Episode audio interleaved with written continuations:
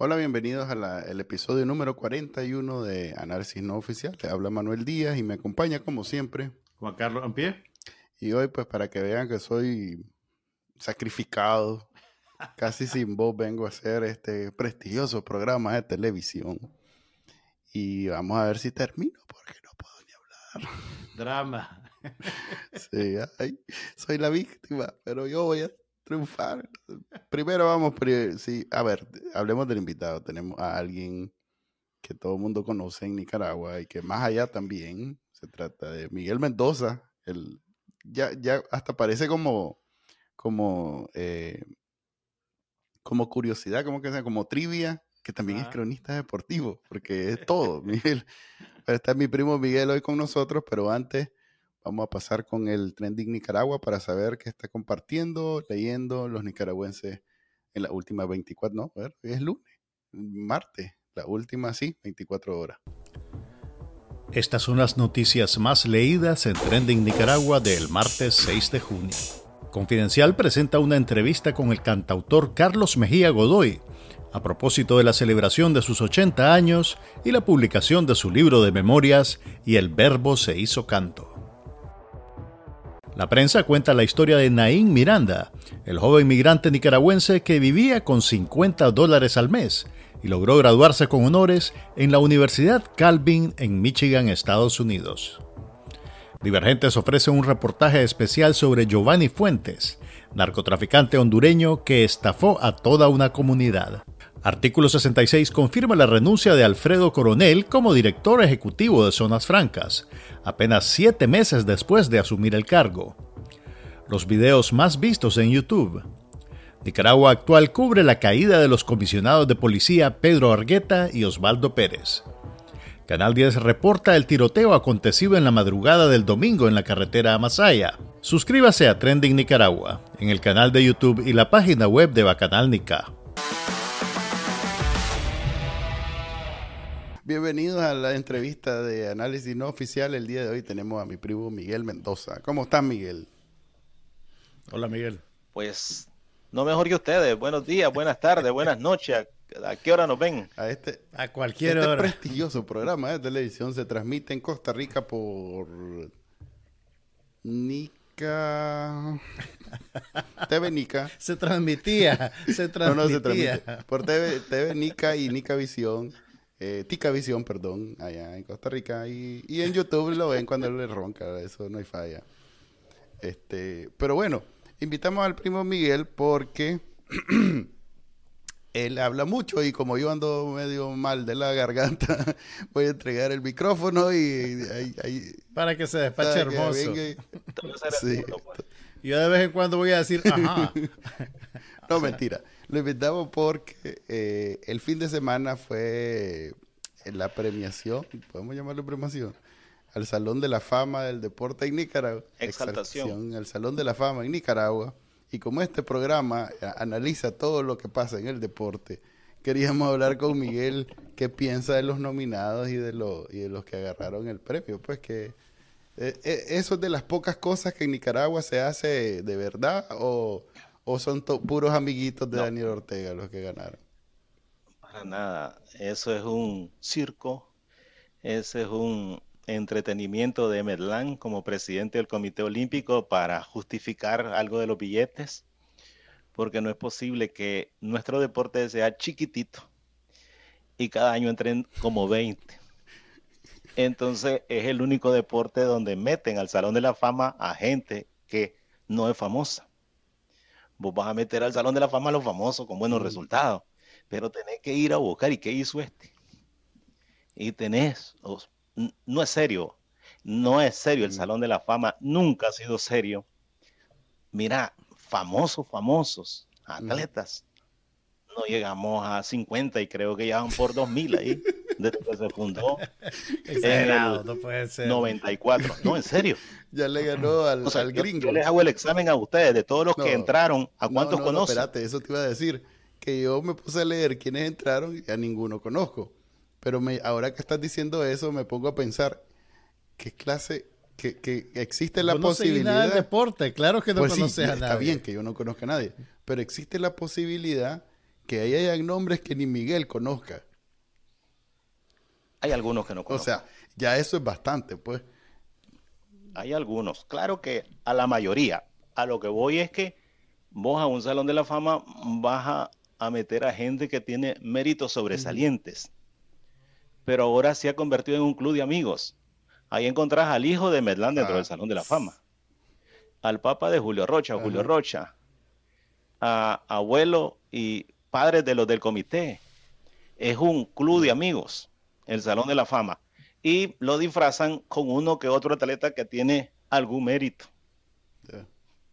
Eso es lo del Salón de la Fama. Algo, y te si dan premio, te dan algo, aunque sea un, platito de comida, un brindis, algo. Un plato de comida sí, hay, una, ceremonia, ¿no? Es bonito, ahora se gasta mm. más, se alquila un salón de un hotel, es bien caro esto. Pero repito, el Salón de la Fama se convirtió en algo como un club de amigos en donde MLAN lo usa para justificar ciertas cosas dentro del Comité Olímpico, pero yo les digo a ustedes, vos hacés, aquí están todos los que entraron. Me preguntas quién es Francisco Valladares, yo no sé quién es. Y yo tengo 30 años de trabajar en la crónica deportiva. Mira, eh, Milena Green, una jugadora destacada de baloncesto, pero metieron a toda su ah, familia. Sí, Ahí. Tres hermanas. Hay tres Green. Sí, entonces te baja Hilton Lugot. Me suena. Sé que es lo que jugó y todo eso. Cuando... Eh, César Rostrán, sé que jugó fútbol. Em, Sergio Chamorro sí tiene mérito de sobra para uno de los mejores arqueros de la historia del país. Pero después de Ever Cabrera, de Wilton López, de Gabriel Cuadra, después, vos ves, ahora se me, ahí entró el director de deportes, Marlon Torres. Y si vos repasás en años anteriores, los familiares de los del comité, pero no solamente eso. Esto lo fundó Carlos García en el 94. Y a Carlos siempre se le cuestionó esto mismo, estar metiendo a un montón de gente. Y recuerdo que el primer año, que fue unos días antes de la inauguración del Mundial del 94 en Nicaragua, se le dijo a don Carlos, meta solo a dos. ¿Quiénes son los dos más famosos del deporte de Nicaragua? Alexis Argüello y Denis Martín en el 94. Meta solo a dos. Pero él metió a un montón de gente, a un cachipil de gente, como dice Manuel. Y desde ahí se empezó a vulgarear. En los últimos años de don Carlos García, ya estaba entendiendo y ya estaban entrando menos, exaltando a menos. Vos vas a ese salón y los primeros años es una pared. Porque te graban el nombre. No sé si todavía queda en uno de los salones del Estadio Viejo, pero te grababan en una pared y vos veías promoción del 94 una pared completa, promoción del 95 otra pared. Yo decía, cuando llevemos 20 años aquí no va a haber espacio en ninguna pared. y los últimos años, sí, los últimos años de don Carlos García ya, ya, ya entraban solo tres o cuatro. Llegó Emelán y empezó el vulgareo de nuevo. A ver, pero quizás lo peor, que no sé cómo hacen para ajustar porque, repito, Salón de la Fama es gente famosa. Ah, el nombre Mira aquí en Grandes Ligas, eso es sagradísimo. Entrar al Salón de la Fama del béisbol de Grandes Ligas. Hay años que nadie entra. Mm. En Nicaragua todos los años subimos la tarifa. O sea, nosotros tenemos mejor deporte que Estados Unidos. Así se, lo, así se los digo. Para estos señores. Miguel, ¿cómo, espérame, espérame, ¿Cómo hacer? Dos preguntitas rápidas. Perdón, hombre. Mira que ando, ando en la voz que no puedo. Teneme piedad, teneme pues. piedad. A ver, dos preguntitas. Uno, este, ¿estás vos en ese salón de la fama? Yo, ah, no, yo voy a estar. Y está la ardilla. Pura corroncha, pura corroncha. Que se traiga Enrique Dama, creo que sí. creo que sí. Todo. Es un club de amigos, hombre. El Salón de la Fama es un club de amigos. okay. Gracias, Manuel. El hijo de Melán, con eso te digo todo. El, hijo. Creo que era, era... El papel Julio Rocha, Julio Rocha, Carlos García. Entonces, entre ellos, mira, esto no es serio porque cuando, cuando a un atleta lo van a exaltar a un salón de la fama en cualquier parte, están los argumentos y dicen, este sí. ¿Sabe qué hacen en Nicaragua? Mandan a la familia, si ya está fallecido, mandan al atleta, si aún vive, a recoger evidencia para presentarla. Sí. Eso ya cuando lo escogieron, ¿verdad? O sea, o sea todo. Ahí tenés, ahí tenés al, el Salón de la Fama del Rock and Roll. Yo me imagino que no fueron donde los artistas, los cantantes, a, pedirle su antecedente, su eh, currículum para meterlo. No, hay un comité que debe saber, pero estos no saben. O sea, los que están ahí no saben. Hay atletas que yo te, estoy casi seguro que eh, hay algunos del comité del Salón de la Fama que lo conocen en la promoción. No, no estoy bromeando. Eso, eso es un chiste. Ahora, yo, yo hice una crítica sobre Ever Cabrera. Nadie duda que Cabrera tiene méritos. Fue líder en robos de la Liga Nacional un año, se acercó a los 300 puntos, aparecía en las mejores jugadas porque era un gran shortstop. Después se le descubrió que se andaba inyectando esteroides y solo un año fue bueno para él, después no volvió a ser el mismo. Pero no es eso. Ever ha andado de rehabilitación en rehabilitación. Lo han llevado a Cuba y a un montón de lugares. Hace, a mí me dijeron cuando estaba preso de que estaba haciendo unos encabes allá en Nandaime. Y lo metieron a una clínica de rehabilitación. Y bastó que aparecieran dos fotos de Cabrera entrenando a unos muchachitos para que ellos dijeran está curado.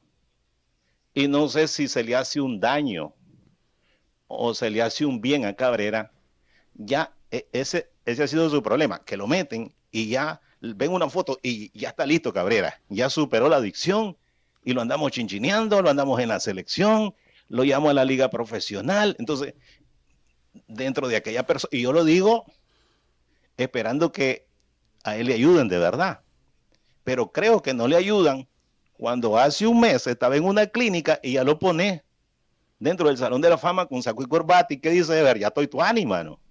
Pero él no te ha curado bien. creo que vos le estás haciendo un daño o le están haciendo un daño más que un beneficio.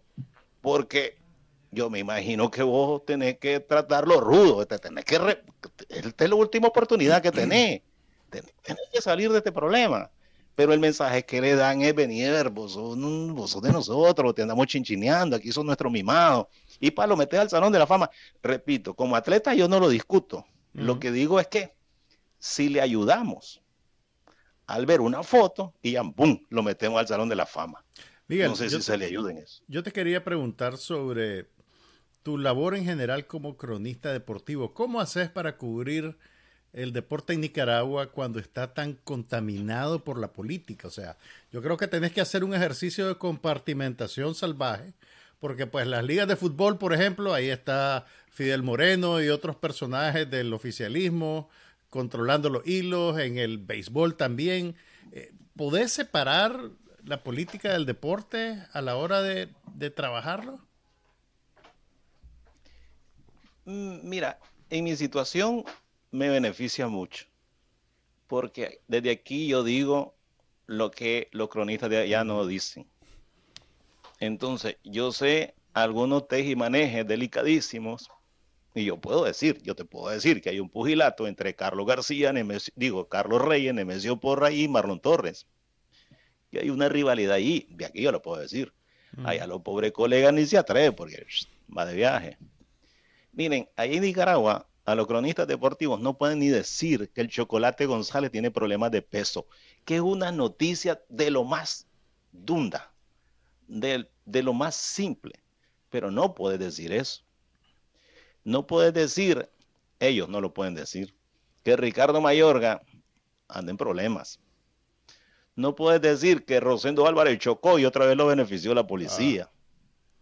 No eh, estoy dando ah, ejemplos que pasaron hace años.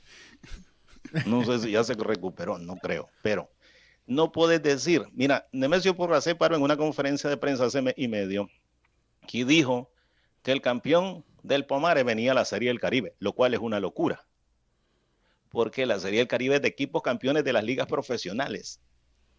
Y los equipos que vienen como Venezuela, Dominicana, Puerto Rico, eh, México vienen con los campeones y con, y con extranjeros. No, son, no es un torneo de selección nacional, es un torneo de equipos campeones de la profesional. Habían participado Denis Martínez, David Green participó con esos campeones en su momento. Al decir Nemesio que viene el campeón del Pomare, uno es un equipo pequeñito el que viene, porque no vamos a poder competir. Pero los cronistas deportivos ni siquiera pueden preguntarle, Nemesio, ¿y por qué? Nada. Ni siquiera un cuestionamiento. Nemesio, y, y, estás relegando a la liga profesional. Es la misma dinámica de los medios oficialistas cubriendo la política. Pues, Exacto, solo, el, micrófono, Y, y vos ves la noticia, el presidente Feníbal Nemesio Porras anunció que el campeón del Pomares irá a la eh, Serie del Caribe, así que nosotros estaremos bien representados porque iremos con los muchachos, ya, ya, ya, ya, nada, o sea, no, no, no hay ese cuestionamiento. Entonces la pregunta de Juan Carlos es, desde aquí yo estoy en palco. Porque si lo hacía ya, mira, y ahí están mis videos, y ahí están los programas. Cuando ocurrió la barbaridad de la pandemia y no se detuvo el béisbol, yo hacía unos programas fogos. A mí fueron los peloteros contagiados, a mí me daban entrevistas y fueron los primeros. Nadie más se atrevía. ¿Y sabes qué llegaron a decir? Que eran pagados por alguien para que estos peloteros me dieran la noticia que estaban con COVID. un jugador que lo corrieron de su equipo. Y, en el hospital, cuando estaba muriendo la gente, a mí me mostró, mira, con quién estoy. Y me hacía una videollamada con, con oxígeno. Y, y, estaba acompañado de bolsas negras con fallecidos. Y entonces, con esto estoy acompañado. Allá está mi hijo, mira, y yo estoy aquí. Y eh, entonces hubo una campaña para que no se dijeran esas cosas. Yo las decía. Y yo decía que el, el béisbol tenía que suspenderse. Que ser un, se murió uno, se murió un entrenador de apellido Aranda. No sé si se acuerdan de eso. O sea, pero los cronistas no pueden cuestionar eso, hombre. Ah, están secuestrados, pero algunos están, la mayoría está con su gusto secuestrado, pues, o sea. Eso te quería preguntar también. Vos que, no me da pesar. Vos que conoces a, toda la gente que está en nivel de, directivos, jugadores y eso, ¿hasta qué punto podés, digamos, disculpar que sigan activos dentro de esa industria que básicamente funciona también como un brazo de, no quiero decir propaganda, pero sí de de distracción del régimen. O sea, aparte de la, de la idea de que todo está normal en Nicaragua, viene de, mantener estas actividades deportivas, eh, se inauguran estadios, se prometen cosas. Eh, debe ser difícil, creo yo, para vos, una persona que, que, ama el deporte y que ha dedicado su vida al deporte, conciliar eso con, con, con lo que te ha pasado. Claro, me enoja. Yo puse un post hace un par de semanas sobre el nuevo estadio que están construyendo en Masaya, que lo prometió Rosario Murillo y lo están terminando. ¿Por qué lo hacen en Masaya? Para que la gente se olvide de la matancina de ahí. Miren, le estamos dando un estadio, olvídense de eso. Miren, nosotros. ¿Y sabes dónde van a hacer otro estadio ahorita? Ya lo empezaron, en León. ¿Por qué Masaya y León? ¿Por qué no se fueron a otro lugar donde no había estadio? Eso, eso tiene mucho que ver con el asunto de, de que la gente entierre todo el dolor que siente y eso no lo van a conseguir porque yo puse ese post y la cantidad de comentarios de los más allá es, brutal que dice que no, espérate, no pueden hacer el Yankee Stadium aquí, pero eso no se nos va a olvidar. Todo esto es, todo esto es una maniobra política de la dictadura, de que querer enterrar eh, Imagínate la locura.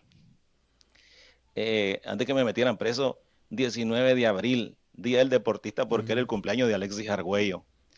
Y ahora ya se olvidaron, mm, salgo en libertad y ahora resulta que ahora es el, Día de la Paz. Eh, el manejo que le dan. Eh, no sé si ustedes vieron la foto ahorita del Salón de la Fama, ¿quiénes están? En una mesa, Wilfredo, Absalón, Edwin Castro, en la otra mesa un grupo del ejército, en la otra un grupo de policía. Yo puse entre bromas que lo que hicieron fue llenar con la chanchera y con paramilitares esa actividad del Salón de la Fama. Y no solamente eso, eso que me dio, vos lo dijiste al principio, Juan. Mira, no es posible que el país esté quebrado, que antes cuando el país estaba mejor, cuando habían billetes, los equipos tenían problemas económicos. ¿Y cómo te explicas que ahora que el país está jodido, no hay directivo que se quede de problemas económicos. Y los salarios llegan, y hay para el bus, y para la pelota, y para las luces. ¿Cómo te explicas? ¿Mm? Entonces, ahí, ahí solo ahí se las dejo, pues no puedo demostrar lo que pienso, pero eh, como dice, dice un, no tengo pruebas, pero tampoco tengo dudas. Entonces, ¿sabes cuánto cuesta un equipo de liga profesional? Más de 300 mil dólares a la temporada. Y antes se quejaban, antes habían equipos que daban colgado a los peloteros sin salario. Tengo rato de no ver eso. ¿Y sabes quiénes son los que dirigen ahora los equipos? Son secretarios políticos. Ya no hay directivos. Aquel directivo que había en Chinandega, Enrique Gasteazoro, entusiasta y todo, ya no.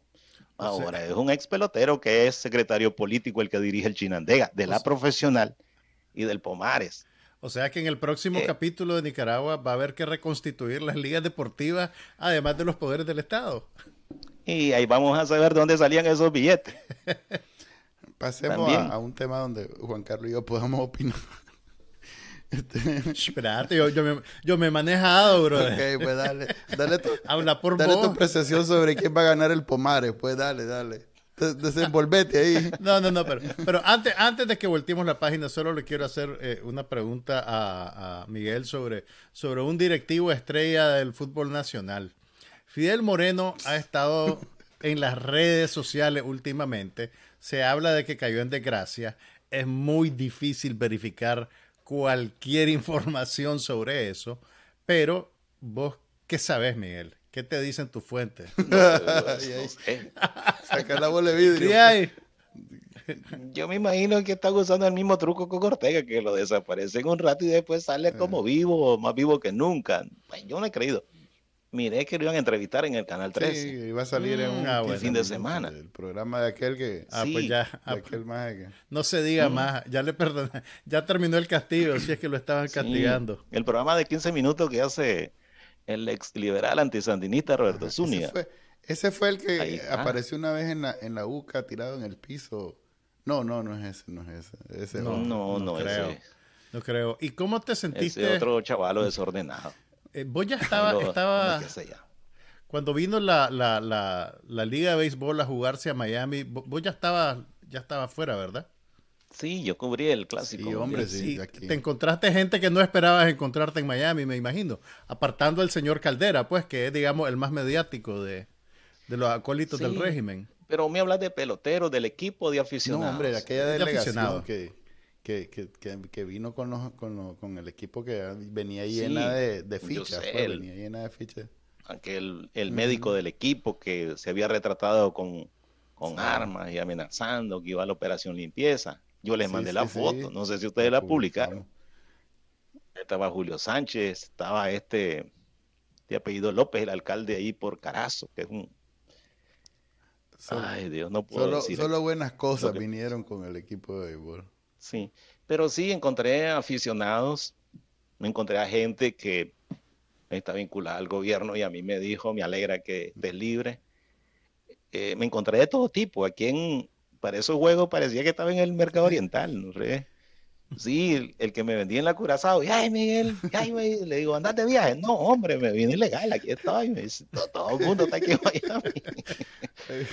pero, pero la, eh, hubo gente que decía que para qué iba a cubrir yo que eso es hacerle juego a la dictadura. En primer lugar, el clásico no es de la dictadura, es una locura.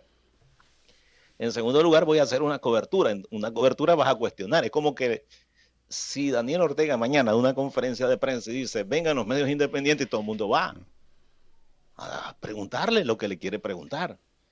El periodismo hay una conferencia de prensa del diablo mañana, nosotros vamos a preguntarle que cómo hace para estar en todas partes. Ah, entonces, eh, una cosa es la cobertura, otra cosa es hacer el juego. Mm, y eh, hubo gente que cuestionaba y yo les respondía que yo conozco a los casi todos los muchachos. Yo, sé quién es quién, quién es quién ahí. Ah, hubo, hubo sandinistas, a ver, es que yo no manejo, pues, pero hubo peloteros sandinistas que no te, o sea, que te no te, no te, volvieron a ver, pues, que te, que te apartaron. No, es que yo sé quiénes son, entonces yo no me les acerco. ¿Hicieron alguna, mm. algún gesto de largo en donde nada? No. Pues hay algunos que... Golpista. Yo lo he dicho, yo he puesto tweet y he puesto post, la gente no cree, ve a Cheslor y, yo siento que se incomoda cuando me ve allí. Cuthbert. pero los otros no. Y te estoy dando un nombre. ¿Y otro nombre quién? William Vázquez, uno que venezolano, nicaragüense, que una vez me dijeron que estaba hablando barbaridades de la gente que andaba protestando. Y lo dice en Nicaragua que se vaya a Venezuela entonces. Para que esté feliz con Maduro allá. Pero él se vino huyendo de Venezuela a Nicaragua. Se nacionaliza, juega como nicaragüense y dice barbaridades de la gente.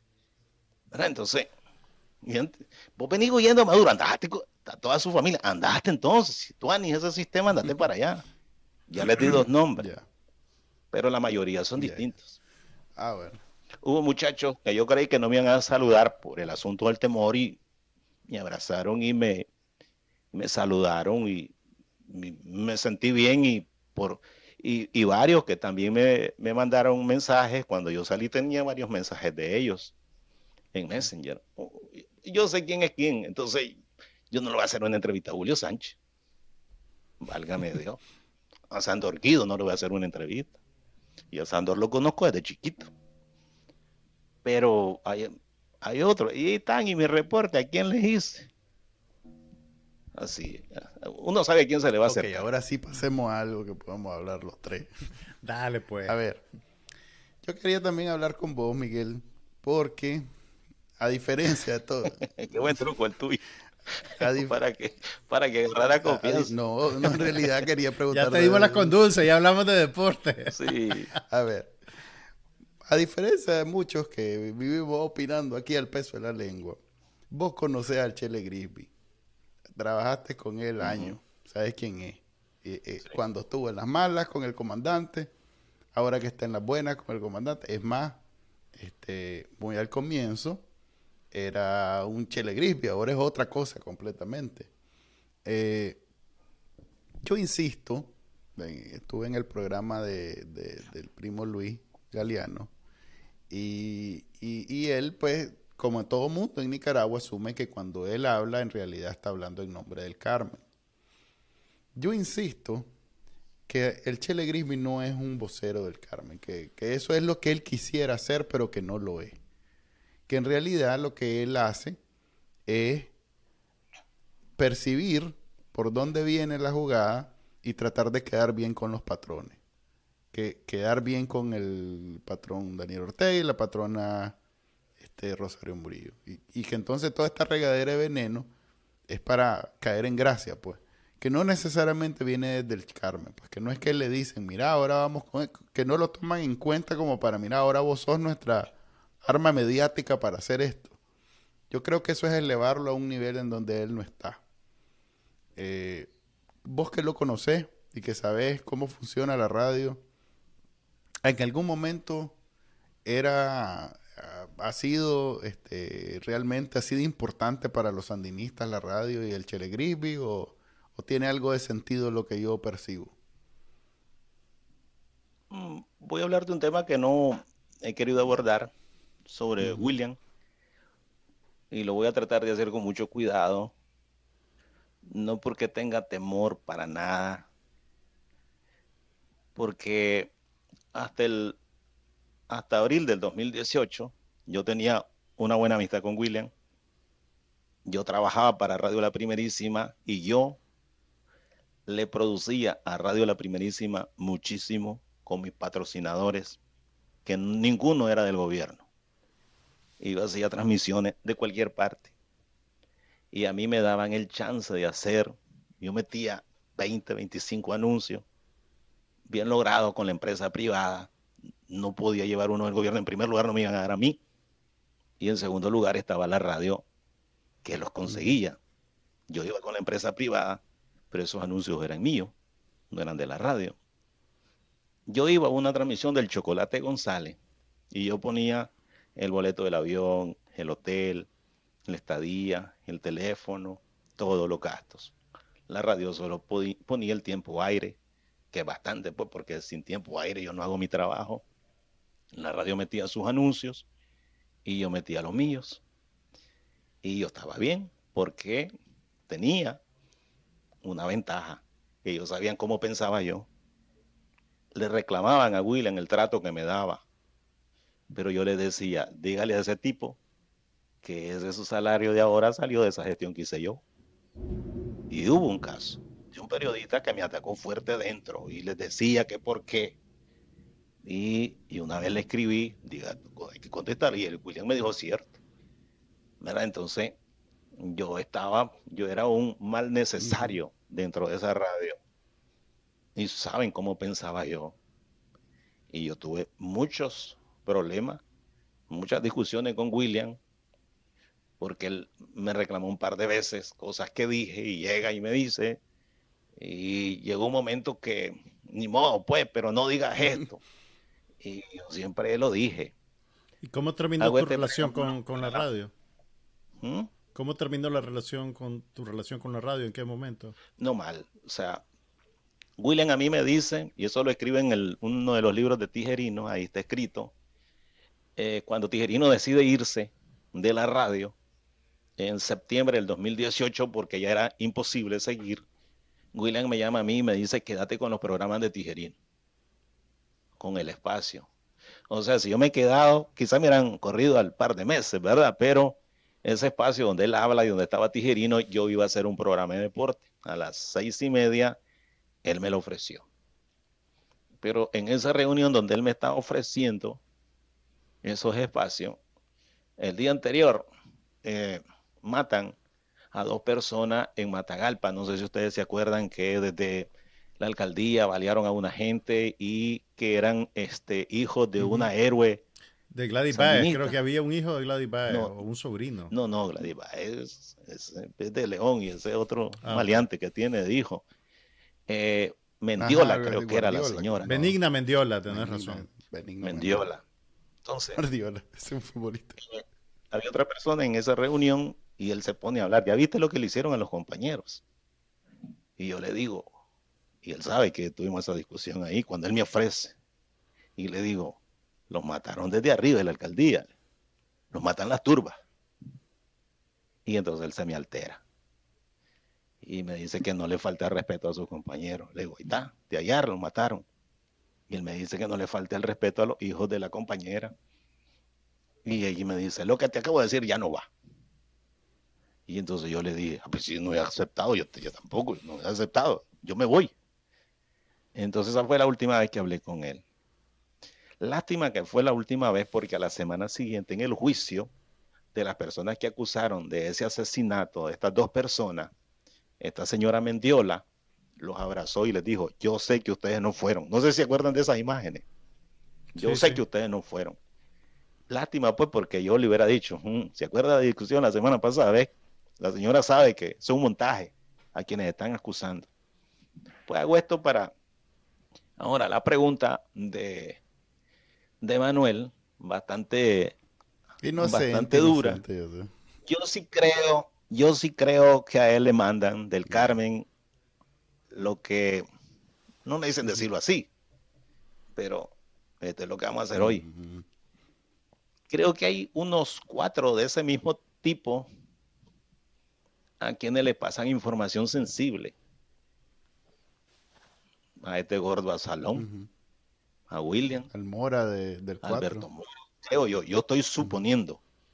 Porque qué casualidad que todos están en la misma sintonía. Sí creo que, sí creo que William tiene un enlace directo. Porque si vos ves, hay muchas cosas que solo la saben, o no hay que, no es que solo la saben, que es, es una cuestión desde arriba. Esto es. Y William es muy amigo de la señora. Con eso te digo. Confirmado, pues. Sí, creo. Sí, creo. No es que esté confirmado, pero yo presumo. Pues vos conoces más que yo, o sea que. Él, él estaba distanciado de, de la parejita. Hay muchas cosas que yo las vi ahí y yo sé hay algunos comentarios que tengo en mi teléfono todavía del 18 y el 19 de abril. Te iba, te iba a preguntar sobre eso. Yo recuerdo que en el 2000, en abril del 2018 hubo un programa de la primerísima en el que habló William Grisby, creo que estaba con Tirsa Sáenz y no recuerdo quién era la tercera persona, donde era Javier Reyes, Javier Reyes, correcto. Espinosa. Sí, Eran los cuatro. Y estaba básicamente condenando eh, los asesinatos, las ejecuciones sumarias que se habían hecho. Pues, y alguien lo grabó y todavía anda circulando en redes ese extracto. ¿Vos recordás haber platicado con él en esos días y, haber, digamos, visto de primera mano eh, el momento en el que él tenía esa, esa opinión que, que cambió radicalmente de un día para otro? Sí, sí, sí. Claro, yo estaba ahí el, empieza el 18 de abril. Y en la mañana del 19 William me dice, si esto no se para hoy, nadie lo detiene. Y como a los cuatro o cinco días le dije, no se paró. Ah, pues nadie lo va a detener, me dice. Yo creo que hubo dos cosas que lo hicieron cambiar fundamentalmente. Es el temor que le quitaran la radio.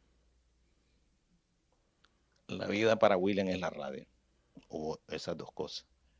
Creo yo que eso lo hizo cambiar. Pero hay un antes y un después en abril. Vos sabés que abril duró junio, julio, agosto. Hay un antes y un después en abril, que es cuando el simulacro de la quema de Radio Ya. Ahí. Ese fue el momento que él cambia. Mm. O yo lo vi. Entonces, y repito, tengo mensajes de él del 18, del 19, el 20, el 21, el 22 de abril, donde está claramente como pensaba. Entonces, pero repito. Sí, de eso estábamos hablando en el momento que, que, Pero repito, yo soy una persona que me gusta, pues ustedes no me conocen, pero yo soy una persona bien agradecida. Eh, el que me echó una mano, man, yo le agradezco toda la vida y, y, y con él hice hice transmisiones, me trataba bien, pese a como yo pensaba que todos los trabajadores de la radio le decían que me corriera, pero él me, me mantuvo ahí. Tenían un grupo de WhatsApp en donde a mí me filtraban lo que decían y yo sé lo que le decían, barbaridades de mí, reclamos, hasta hubo reuniones en lo que a este tipo hay que correrlo. Yo, pues porque Ahí están las cosas que yo decía, están en mis redes sociales. Yo no soy así desde el 18 de abril. Ahí siempre tuve una opinión bien fuerte en contra del gobierno, en contra de los Ortega, en contra del sandinismo, bien fuerte. Ahora, y en esa radio a mí me permitieron la libertad de decir lo que quisiera. Y hubo ocasiones, uno es periodista, yo soy cronista deportivo que nunca tuve un salario, mi salario me lo hacía con la empresa privada y, por ejemplo, para las elecciones del 2006, pues a mí me dijeron, Eduardo Montealegre, que si quería, que podía hacer una publicidad ahí, yo dije que sí, William no lo aceptó. Cosas así. O sea, eso me permitían con, eso. Entonces, sí tenía una buena amistad, pero repito, porque era un, un arreglo doble vía, pues la radio. Les voy a contar una anécdota para que sepan qué nivel era. Yo iba a estaba en Los Ángeles en una pelea del Chocolate González con Carlos Cuadras en el 2017. Y yo vendía mis anuncios, los anuncios de la radio para durante la semana previa, nosotros poníamos un avance. Esperen la transmisión, estos son los patrocinadores, una chorrera de patrocinadores, pues, porque entonces, y eh, el día de la pelea, muere René Núñez, muere René Núñez, el día de la pelea, y alguien se dispara en la radio y dice que todo, la radio solo va a transmitir música testimonial y me avisan a mí que no va a haber transmisión. Porque solo música testimonial con el compañero, nada. Yo llamé y yo dije, tenemos, nosotros tenemos un compromiso con los patrocinadores. Y ahí me dijeron, cierto, a nosotros nos están quedando seis mil bolas por esa transmisión. Va a la transmisión. Y hice la transmisión. Y entonces, un pequeño dato, o sea, para, que tengas una idea, pues, esa transmisioncita le dejaba eso a la radio. Ahora, a mí me dejaba también. Subsidiada no es. Subsidiada. yo tenía. ¿Cómo? No, pues sí, pero. O sea, no, no te regalaban el tiempo aire, pues no era. No. era, un negocio. La, el que funciona como una cooperativa. No, no es como la, la, la, Sandino. Muchísimo aprecio por varios de los que trabajan ahí, con los que, pues yo, yo tuve casi 20 años, los conozco, y sé cómo funciona la radio. Entonces, vive de los patrocinadores. Claro que de un tiempo para acá, seguramente, desde que yo no estoy, tienen el financiamiento muy fuerte y casi cubierto todo por las empresas que maneja el gobierno o la dictadura. Ya. ¿Mm? Ok. Eh, resuelto ese tema. resuelto ese tema. Los banqueros entonces deberían de Acuérdense cuando nosotros nos metieron presos. De Nicaragua porque William empezó una campaña que decía Operación Danto. ¿Se acuerdan? Operación Danto. Yo no escucho a William, soy sincero.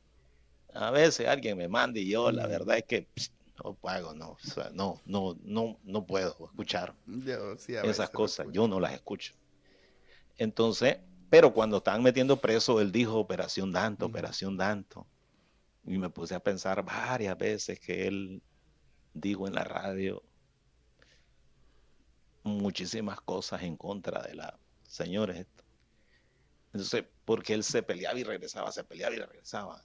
ha sido su personalidad. Pero estoy hablando con bastante cuidado de este tema porque no dejo de un lado el agradecimiento de 2018 para allá. 2018 mm. para acá, no. Nosotros salimos de la primerísima mm. y el último día que hicimos programa, eh, esta gente a varios de ellos, pues éramos amigos, reventaron pólvora en la cuadra, en la radio, como que era la purísima. Cohetes, bombas, nosotros salimos entre, entre pólvora, pues. O sea, ellos estaban alegres que nosotros nos íbamos. Y ellos lo festejaron, festejaron el último día nosotros. Eso fue un viernes. Nosotros todavía nos tocó hacer programa el sábado y como de vez en cuando les atrasaban un poquito el salario, yo me acuerdo que pobrecito mis amigos de aquí, porque recogieron para una pólvora y se han quedado sin el almuerzo. Desajustaron las quincenas. lo dije en la radio. Ahí lo dije. sí. Mm, sí. A comer triqui traca, güey. Ok. Eh, Qué hombre, pues, yo, yo dándole esperanza. No, la comunicación ahí es vertical, Manuel. Banquero. Nadie se dispara. Hoy vamos contra Manuel y van contra vos. Sí. Eh, Miguel, ¿cómo, cómo... pobre Javier Meléndez. ¿Cómo va tu proceso de, de, como dos semanas lo tiene. digamos, de aclimatación en, en, el exilio en Estados Unidos? Pues, ¿cómo te sentís eh, vos con tu familia? Pues tener a mi hija, a Margin aquí, imagínate una bendición. Eh, pero yo eh, físicamente todavía no me, no, me repongo. Ando un problema permanente en un ojo que me ha quedado. No sé si ustedes me lo notan que ando, ando un problema aquí que me surgió. Y este, de peso ya, ya subí. Eh, obviamente aquí se come mejor que en el repuesto, como, como dicen las señoras. Sí. El día se me va rapidísimo yo estoy en Miami, aquí vamos dos horas adelante, uno no a pensar que está en Nicaragua. Eso te acorta el día. Eh, estoy entusiasmado con los proyectos que voy a emprender. Estoy calentando motores. Como ven aquí, estoy. La, vez que me entrevistaron estaba con un telefonito, ahora ya estoy con unas luces, con unas cositas aquí, con este micrófono bonito. Y, ahí voy, pues la idea es tener mi. Eh, un medio digital voy a hacer entrevistas, voy a hacer programitas para seguir en la pelea, o sea, esa es la idea. Y la, la aclimatación, como me dijiste, aclimatarme, pues, pues voy. Eh, es difícil, repito, es difícil, ya tengo resuelto, tengo el permiso de trabajo, tengo el social, esas cosas que te animan para, cosas burocráticas empezar a trabajar. El problema aquí en qué trabajo, ¿verdad? Entonces ando buscando trabajo ahí, me salen unos trabajitos a medio tiempo, esa es la idea.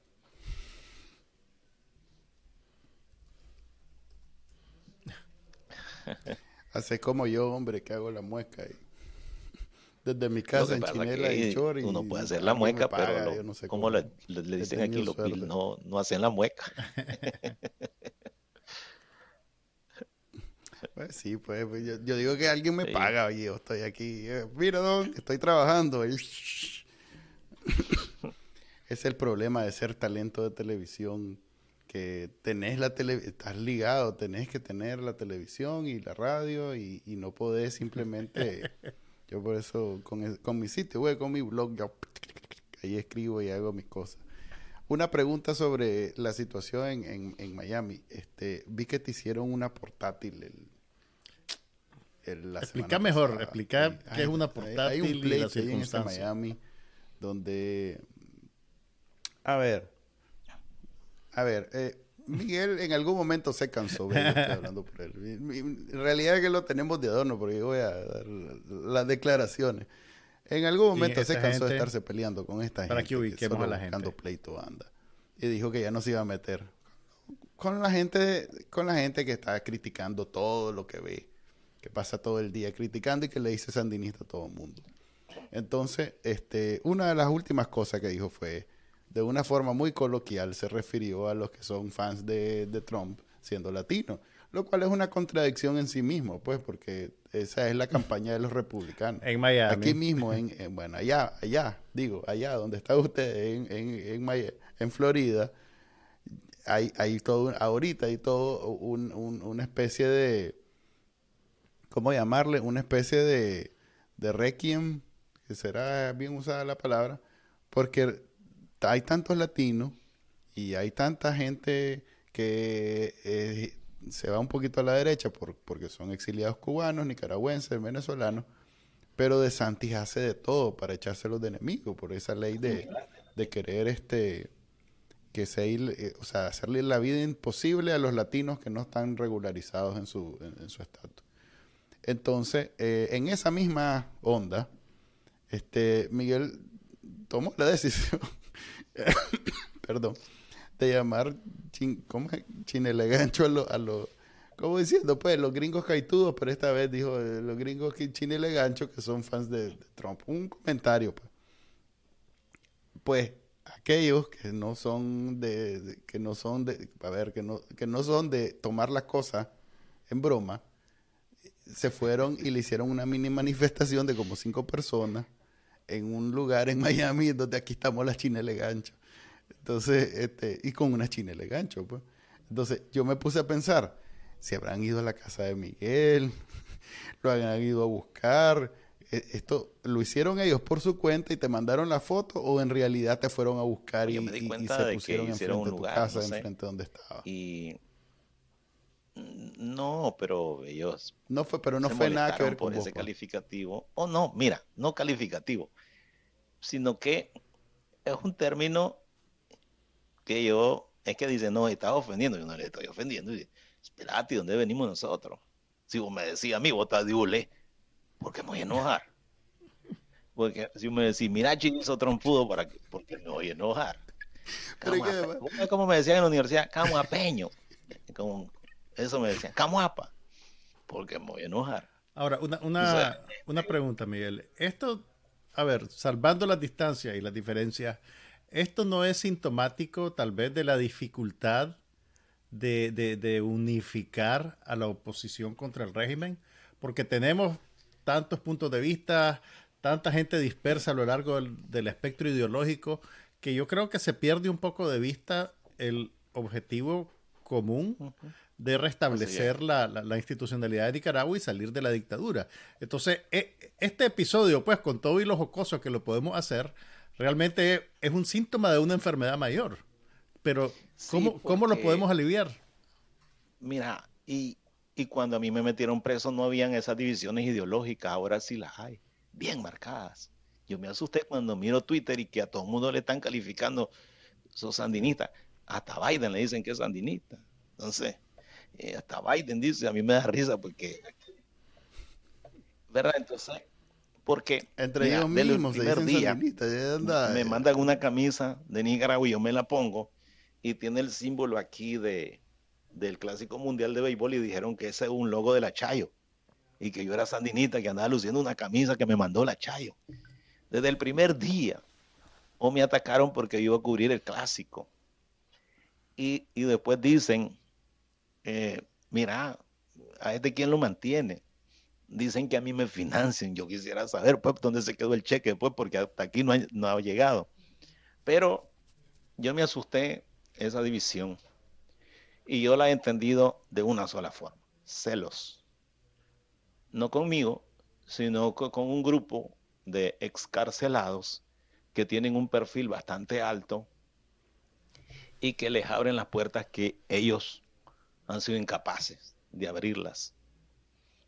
Es que yo creo que ese es el problema. Mira, yo he, yo he visto que dicen, eh, que dicen, aquí eh, lo, estos expresos políticos vinieron a perjudicar el trabajo que estábamos haciendo, la diáspora. Y yo digo, ¿qué trabajo estaban haciendo?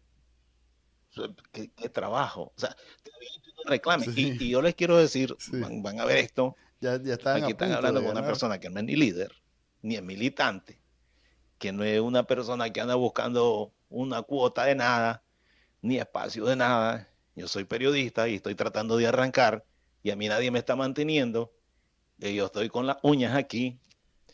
Y entonces escuché otro, que si no fueran por los impuestos que esta gente paga, nosotros no nos hubieran liberado.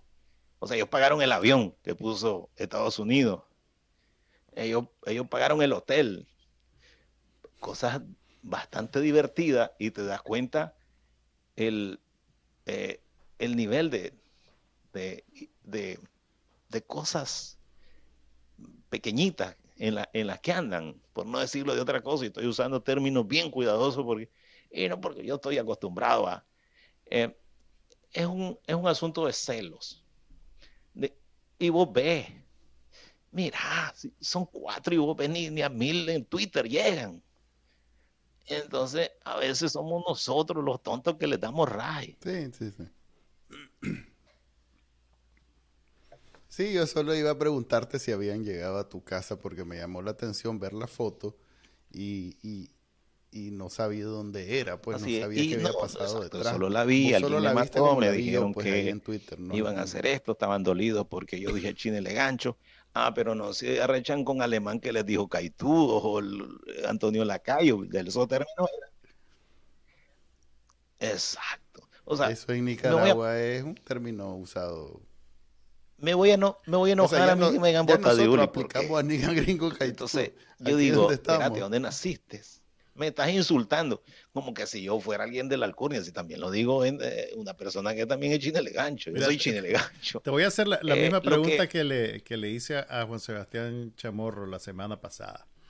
Ok, estamos claros que tenemos un espectro muy amplio de, de, inclinaciones ideológicas y también de, de opiniones particulares apasionada y cerrada.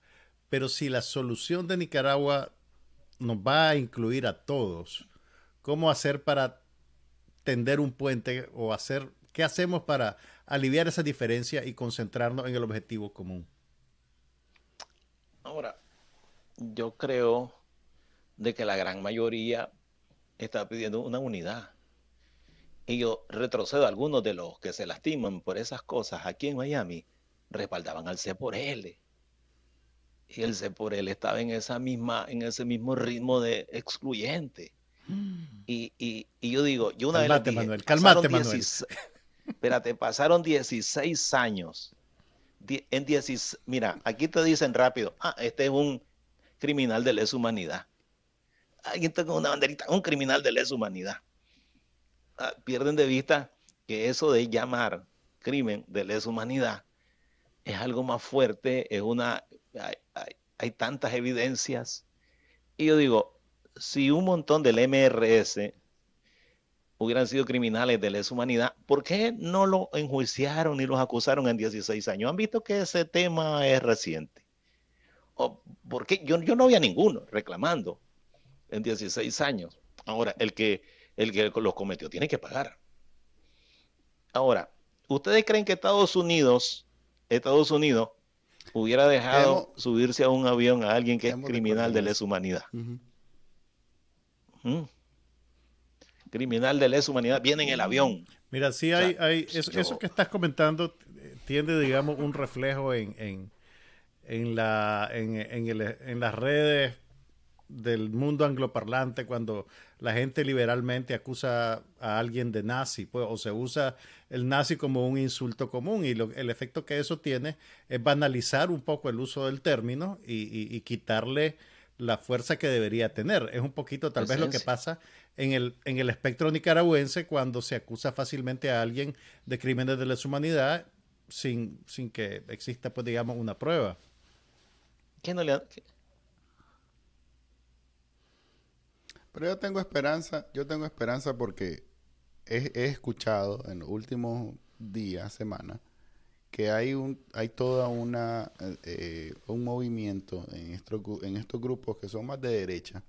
No voy a usar el término que, que resulta molesto por muchos de ellos, que son de derecha y que eh, ya se están dando cuenta que la gran desventaja, o, mejor dicho, la gran ventaja de los, grupos de izquierda es que son organizados y se ponen a trabajar.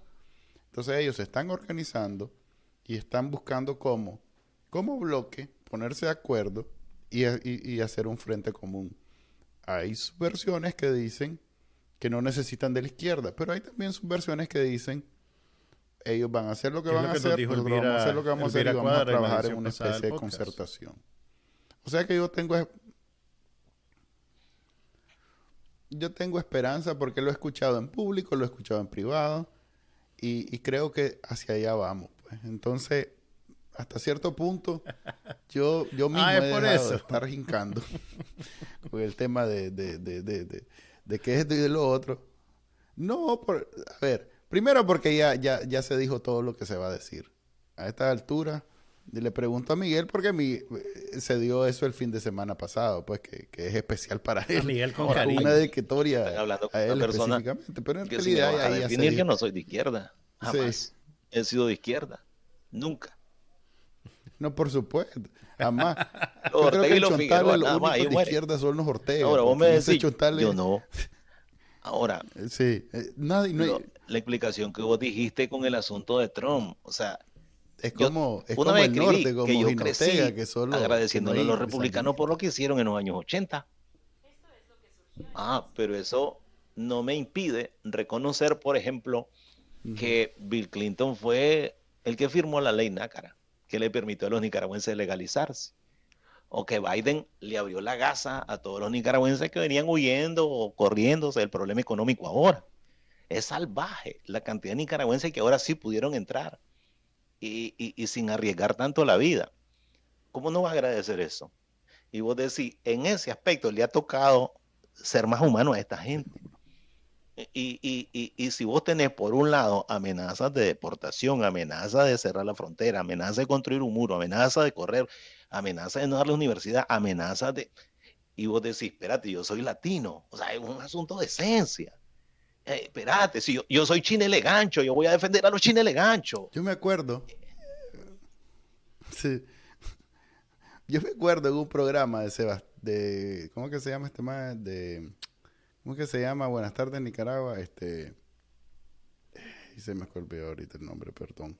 Este, Santiago Aburto, que todavía andaba en, en, romance, bueno, romance en el sentido ideológico con, con don Álvaro Somoza entonces pasó Santiago Aburdo hablando en su programa sobre cómo eh, su gente, o sea, los republicanos eran la única esperanza para ellos, los latinos, nosotros, los nicaragüenses, que estábamos tratando de huir de Daniel Ortega. esta es nuestra gente, tenemos que respaldar a nuestra gente y no sé qué. Acto seguido viene un segmento de don Álvaro Somoza en donde dice, voten republicano porque él de verdad va a cerrar la frontera y no van a entrar nadie. Son las contradicciones que nos hacen humanos. O sea, una, una, una, una contradicción. Sí. Y, y vote republicano, todos ustedes dicen vote republicano, porque así no va a entrar nadie en, la, en esa frontera sur que está, está llena, nos están invadiendo de, de, de, todos los, los, los, No dijo el, pero trató del más de buscar la forma de decir vote republicano con esa propaganda. Ahora, la gente que está legal y completamente lo que había pasado. Decir, a los ilegales, no, no se olvidan que ellos tuvieron ilegal aquí, que ellos no, no son chelitos, ellos no nacieron aquí. Eh, su pasaporte de origen es de Nicaragua. Esa es la contradicción que digo. ¿Cómo respaldar? Con mi, con mi, espérate, espérate. Con mi abuelo No, Trump. yo creo, que, yo creo que a vos te dieron el asilo Sí, a pesar del abuelo, abuelo Trump. Trump no no por el abuelo Trump, pero Pero fíjate que yo lo que digo, y hoy iba a escribir un tweet sobre el abuelo porque la gente- pensalo no, mejor, Miguel, sí es una, pensalo. una ruedita de 10. Miguel, antes de escribir esos tweets, detenete a pensar. Voy a escribirlo, typealo. Pero antes de apretar Ah, sí. send, de- detenete. Sí, no, yo sé. Pero lo que iba a decir es que, mm, porque vos pones algo y vos pones algo de. Me dio risa que puse una columna de Pinochet y empezaron a decir, ¿y por qué no hablas de Allende? Que Allende no. Yo tampoco, yo no viví eso, pero he leído que Allende también iba dirigiendo a Chile hacia un problema. O sea, pero no estoy de acuerdo con alguien que cometió crímenes y desaparecidos violación totalmente de los derechos. O sea, ¿cómo, cómo, cómo voy a...? Una vez se lo dije a alguien en el chipote. O sea, si Somoza eh, no se ha metido con tu gente, fuera somocista. Eh, o sea, el asesino, el genocida, el tirano, el dictador, eh, derecha e izquierda. ¿cómo, cómo, vas a, ¿Cómo vas a estar, cómo le vas a decir a Ortega, asesino, pero vas a defender al otro porque es de derecha? Mira, ese trabajo que hacen eh, los organismos de derechos humanos es bien arrecho. ¿Has visto que ah, ah, tienen que defender a un criminal que, se le están violando los derechos? ¿Y qué va a hacer? O sea, como, como derechos humanos, no, no puede alguien ver bien ese tipo de cosas que ocurren en El Salvador. Pero la gente te dice, ah, ¿votas a favor de esos criminales? No. Pero, miren, a nosotros nos hicieron un juicio. Respetar el debido proceso agarrarnos como dice la ley, enjuiciarnos, pero que haya un abogado aquí que nos defienda y que les demuestre que ustedes están equivocados y, el que es culpable que lo refundan. Ah, pero cuando eso, vos haces, violas todos los derechos, dejas a la gente manos arriba, ¿cómo vas a estar de acuerdo con eso? Entonces, es estar de acuerdo con los procedimientos que hace Ortega. Eso es, hay una contradicción ahí que, o sea, no puede, no, no puedo ver a este, es, es tirano porque, es buen tirano porque es de derecha, y es mal tirano, es un hijo de la maceta porque es de izquierda. Aquel término que, usó, no sé quién, este Juan, tal vez se acuerda de Somoza un hijuela tal, pero es nuestro hijuela tal. Entonces, Dicen que eso es leyenda No. urbana, que no lo dijeron de verdad, pero sí, exacto. Este, pero si, lo han dicho como por, como por varios. cierto que varias personas como por perfil 10 más y, y quedó solo. Ujú. Gracias Miguel por habernos acompañado. Y eh, en el IPV del día de hoy, rapidito porque ya me quedé sin voz después de hablar tanto, eh, vamos a tocar un delicado tema que se está dando en las calles de Managua y Nicaragua. Se dicen, porque nosotros no tenemos manera de verlo, estamos aquí largo. Hay una, Pero hay una dicen- foto en redes, así que sí, sí es cierto. Así. Ok, vamos a confiar en que las redes sociales dicen la verdad. Pero era de un medio, aparent- así que sí es verdad. Ok, pues ay, es verdad, pues es verdad. Aquí Es verdad, hablamos ma, es con verdad. el peso de la verdad. Es verdad que en Por una vez en Nicaragua la vida. los sandinistas andan poniendo mantas enfrente de los lugares en donde sale la bella cara de, ¿cómo se llama? El chaparro nefasto, Tomás El Borges. El comandante Tomás Borges Martínez. Sempiterno Tomás Borges Martínez, en donde dice, en, ese, en, en esa forma tan linda de ser de él, es que de viaje es como troll el maje. "Mm, nadie, no, va- aunque te duela, aunque te duela, va a haber sandinismo hoy, mañana y siempre. Algo así dice. Y, y O entonces sea, los hay- hay- a ver, a ver, voy, a, voy a traducir porque Manuel habla en Manuel. Ok. Me, me- me costó mucho esa, esa sé, yo sé, yo interpretación y aún así la En la- hice afuera porque- del Ministerio del Interior, en, en la ciudad de Managua, amaneció una linda manta con la cara del comandante Borges y una cita. cara. y una cita en la que, en la que dice, ¿verdad? Así, con esas expresiones tan lindas, ¿verdad? Y reconfortantes, que aunque le- se mueran de rabia, en Nicaragua va a haber sandinismo siempre. A o algo así. Lo voy a, lo voy a leer textual. Ahora ver, lo repito hasta que se mueran de rabia FCLN hoy, mañana y siempre. Unas mantas de vinil, no, no es de, de viejo, de vinil. O sea que alguien invirtió dinero en esta propaganda. No, no, no, no, no perdió dinero, lo ganó, porque de seguro la empresa que imprime las mantas le debe pertenecer a algún sapito testaferro y no sabemos quién de los, de los parientes se, se quedó con esos realitos, pues, pero hay algo ahí. Esa es la, la, bella campaña que están ahorita los sandinistas impulsando en las calles de Managua, como para que el, ambiente se sienta mucho más estable, haya más paz, todo lo que ellos siempre dicen que, que gracias al comandante en Nicaragua vivimos lindo. Entonces ahora ponen al troll ese a amenazar en muerte, porque ni siquiera está vivo, en muerte a, a todo el que va pasando. Ahora, hay que recordar que el, que el comandante Borges tenía muchas frases célebres. Y él también fue uno de los que dijo que una vez que el comandante Ortega regresó al poder, que el Frente Sandinista nunca jamás iba a entregar el poder nuevamente. Así que digan lo que digan, el comandante Borges nos lo anunció. Sí, no, él era un oráculo, el señor. Me acuerdo una vez que, que para el caso de Soy la América, el hombre, así es que era una, e, era una fuente inagotable de, de comentarios inapropiados. El maje dijo que, que, por qué le, le, querían echar preso a, a Daniel Ortega por violar a su hija, que ahí estaba él. O sea, como diciendo, ¿cómo es posible que este, que es dundo con las mujeres, que ni una mujer ha tenido, eh, quieran echarlo preso por violar a su hija, cuando él ha pasado, él ha arrasado con todas las mujeres de Managua y de Nicaragua. Ah, la pucha. Así lo dijo. De plano dijo eso.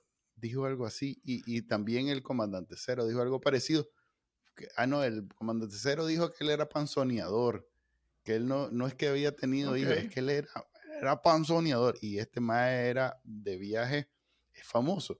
Tomás Borges es famoso por no solo violador, pero además hacerle la vida imposible a la gente en los 80. Hay cuentos en donde decían que el maje se iba y, y, y, y ¿cómo se llama? Y mandaba a la montaña a, a la gente para poder después, este, digamos, cortejar, cortejear a las mm. mujeres de los hombres que mandaba a la montaña.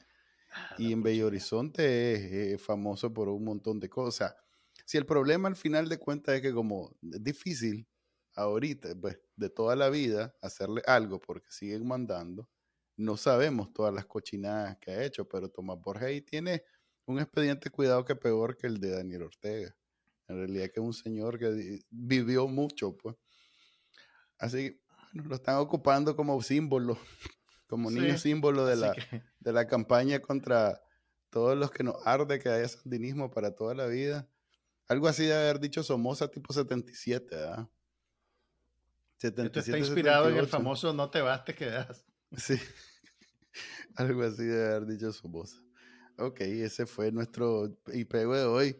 No lo seguimos porque... Pues, Cuando él está en estado lamentable. ya, ya. 30 segundos más y, y, aquí quedo. Y nunca más voy a volver a poder continuar este prestigioso programa de televisión. que lo pueden descargar del canal, de los directorios de podcast y lo pueden ver en el canal de YouTube de Bacananica. Ahí lo dejo porque de plano ya no se habla. Hasta luego.